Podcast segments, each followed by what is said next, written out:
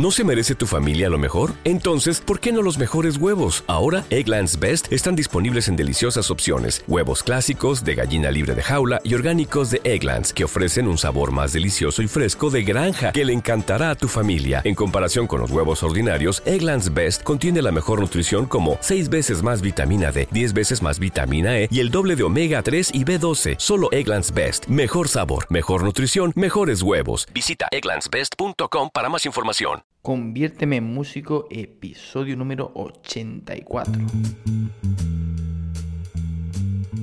Muy buenas a todos y bienvenidos a un nuevo programa de Conviérteme en músico un programa bueno en el que ya sabes, eh, si sigue este programa, que hablamos de todos aquellos conceptos, de todos aquellos procesos, procedimientos, de todos aquellos, bueno, de aquellas definiciones, aquellas relaciones que existen dentro, bueno, pues de, la música, eh, entre los acordes, entre, los, las distintas notas de una escala, lo que son las tonalidades, en fin, todo aquello relacionado con el mundo musical. De hecho, el programa se llama Conviérteme en músico, aunque no soy mago, pero bueno, pretendo en cierto, bueno, de alguna forma, pues eso, poder eh, transmitirte mis conocimientos y mi experiencia dentro del campo musical.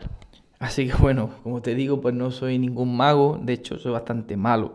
Cuando intento hacer trucos de magia, no, se me daba nada bien, la verdad. Pero bueno, eh, te cuento, soy José Antonio Rico, profesor en el Conservatorio de Córdoba, guitarrista y compositor. ¿vale? Por si no eh, me conocías, por si no habías escuchado ningún programa, pues bueno, por lo menos para que ubiques y sepas, bueno, quién es el tío este que te está aquí hablando, pues bueno, de todas estas cosas relacionadas con la música.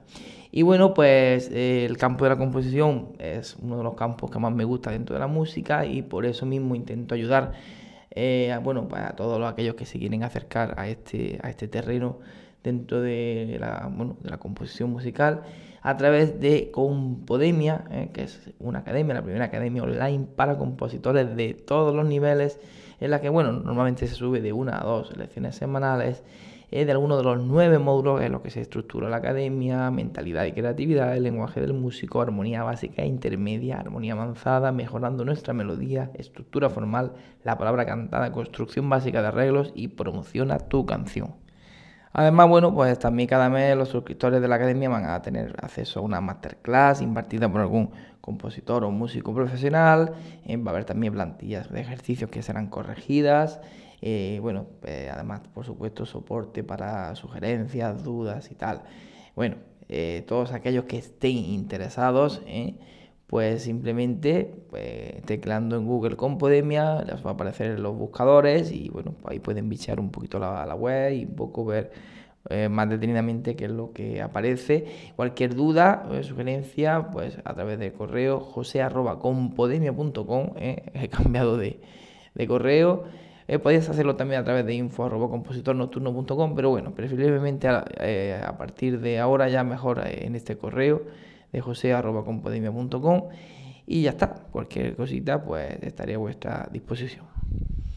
Y bueno, ya sin más dilación, pasamos con el al contenido eh, del programa de hoy. Hoy vamos a hablar de las articulaciones dentro de la música, ¿vale? Esos signos eh, que nos sirven, pues bueno, como en el lenguaje hablado, eh, si, bueno, hablado, más bien en el lenguaje escrito, ¿no? Que donde aparecen esos signos.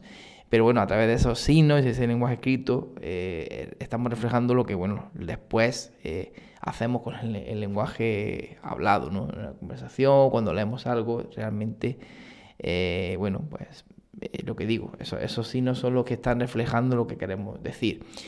Me refiero a los signos de puntuación, eh, coma para respirar, puntos, eh, por supuesto para enfatizar, exclamaciones, para preguntas, interrogaciones, todos aquellos que sirven un poco para dar ese juego ¿no? a, lo que es bueno, pues una lectura, una conversación o, lo que sea, porque si no al final, claro, sería todo demasiado monótono. Imaginar, yo que sé, vaya a escuchar un monólogo o lo que sea, con un tono de voz siempre igual, sin ninguna exclamación, sin ninguna enfatización de nada.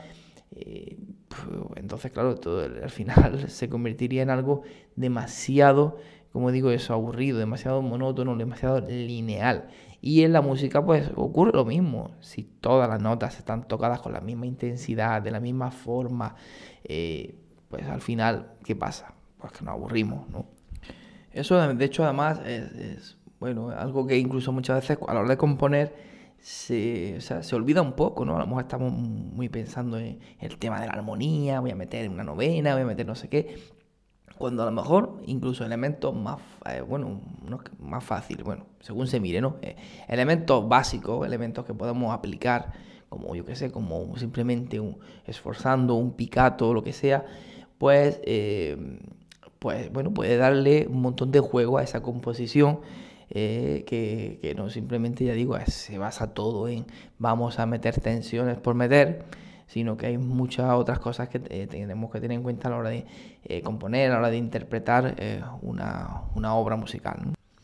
Entonces, bueno, a través de estas articulaciones, de estos signos que vamos a, ver, algunos de ellos, pues vamos a poder eso, ver de qué forma podemos interpretar, cómo podemos frasear y cómo podemos eso, enfatizar algunas notas concretas o cómo darle un carácter determinado. Bueno, empecemos pues. Tenemos, por ejemplo, la ligadura, ¿no? que es esa línea curva que, habremos visto más de una vez ¿eh? en alguna partitura, que yo de hecho cuando estudiaba, eh, empecé a estudiar música, bueno, pues yo ya tocaba la guitarra antes de, bueno, de empezar a estudiar música, o sea, la notación musical. Y claro, eh, sabía lo que era un ligado en el, instrumento de la, de guitarra, ¿no? Que además se ejecutaba con la mano izquierda y tal. Y, estaba el ligado este de prolongación, ¿eh? que ya, bueno, de hecho habríamos visto los primeros programas del podcast. para, bueno, para, por eso prolongar la duración de, una, de una figura, de una nota, ¿no? Entonces, eh, claro, yo veía ese, esas ligaduras, de hecho, pues que abarcaban bastantes notas, y yo decía, ¿y esto? ¿Qué querrá decir esta leche? Porque esto no es eh, la ligadura de, esa técnica ni, de prolongación y tal. Entonces, bueno, simplemente esa línea lo que nos está diciendo es, eh, bueno, que esas notas que, están que abarcan toda esa ligadura, pues digamos que están conectadas de una manera eh, pues eso, muy ligadas, ¿no? que están muy unidas, que no, no, están, no están separadas. O sea que eso, a la hora de ejecutar, ¿no? de interpretar ese pasaje, pues que eso, que pensemos que está la nota lo más unida posible, ¿no? que no hay ahí una interrupción, ¿eh? de ahí de silencio, una interrupción de, digamos, del sonido entre esas notas, ¿no?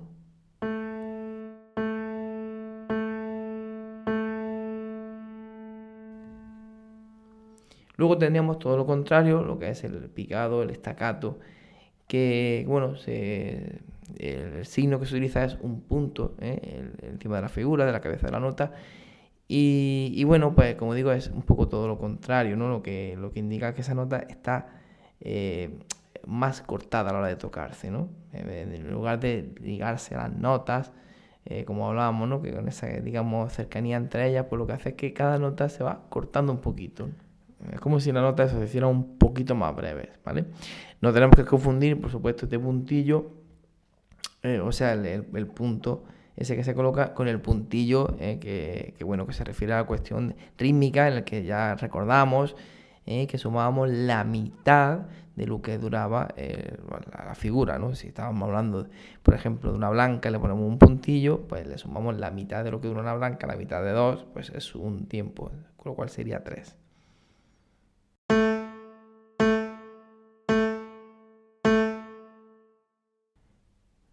Luego tenemos también lo que es el acento, ¿no? Que se marca con el famoso signo este que seguro que recordáis cuando estábamos estudiando matemáticas, aquella época. Bueno, habrá oyentes del podcast que lo mismo están estudiando también matemáticas en el instituto o, bueno, a lo mejor en la universidad. Y bueno, el famoso signo este que para comparar, ¿no? Eh, por ejemplo, para ordenar números de mayor a menor. En este caso sería el símbolo este eh, que, indica que son mayor que, ¿no? Eh, que habríamos por la zona de la, de la izquierda. Y bueno, pues con este símbolo, eh, con este acento, precisamente lo que queremos eso es marcar, ¿no? Igual que el acento, cuando utilizamos las tildes, eh, las palabras, para acentuar una sílaba concreta, pues aquí igual, ¿no? Lo que queremos es dar énfasis eh, a, alguna, a un sonido, pues, pues que tenga relevancia en ese, en ese pasaje y queremos acentuarlo porque, bueno, el compositor pues así lo, lo desea.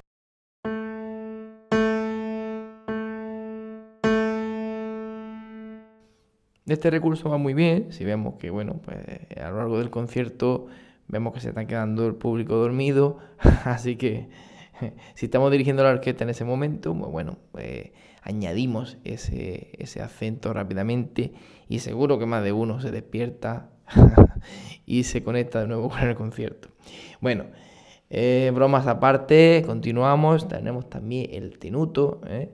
que bueno, es esa nota eh, tenida, podemos decir, ¿no? Que bueno, simplemente es un signo de una rayita, un guioncito encima de la, de la nota. Y, bueno, pues eso mismo, ¿no? Es como una especie de, bueno, de que se alarga un poquito esa nota, ¿no? Que una nota como más tenida, vamos a decir una especie incluso como, podríamos decir como un leve rubato, ¿no? El rubato es eh, ese efecto en el que, bueno, pues le robamos, eh, le robamos al tiempo y, entonces, pues, pues eso, es como esa nota pues un poquito más alargada o bien incluso pues a veces también puede significar que se toca más fuerte, ¿no? Como si parecido un poco eso, como un, acento también.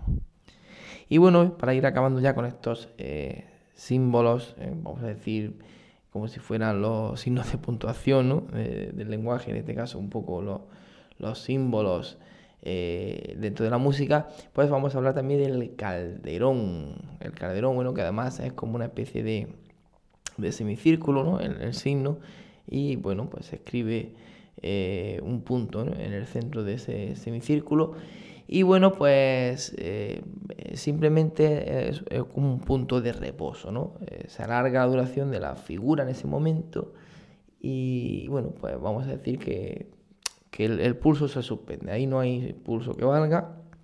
O sea, el pulso que llevábamos, si veníamos con una velocidad constante, pues eh, desaparece momentáneamente. ¿Y hasta cuánto dura este, este cuánto se prolonga? Pues bueno, pues eh, si estamos bajo la dirección de una, eh, una orquesta, una agrupación, pues evidentemente hasta que el director pues, dé la señal. Y si no, pues si no tenemos jefe que nos controle, pues nosotros mismos seremos nuestros propios jefes y bueno, pues el, el mismo intérprete será el que marque esa, esa duración. Pues hasta aquí el programa de hoy. Eh, ya hemos visto esta, bueno, estos signos, estas marcas, ¿no? que son los que nos ayudan a ver determinados eh, sonidos, ¿no? cómo cambia el sonido y esa relación que existe además, ¿no? cuando hablamos incluso de la ligadura con las distintas notas o las otras notas que, existen eh, cercanas. Y, bueno, que todo ello es el tema de la articulación, ¿no? de cómo se articula una frase, porque ya digo, puede ser todo muy legato o, todo lo contrario, estacato y no tampoco eso, muy breve, muy separada.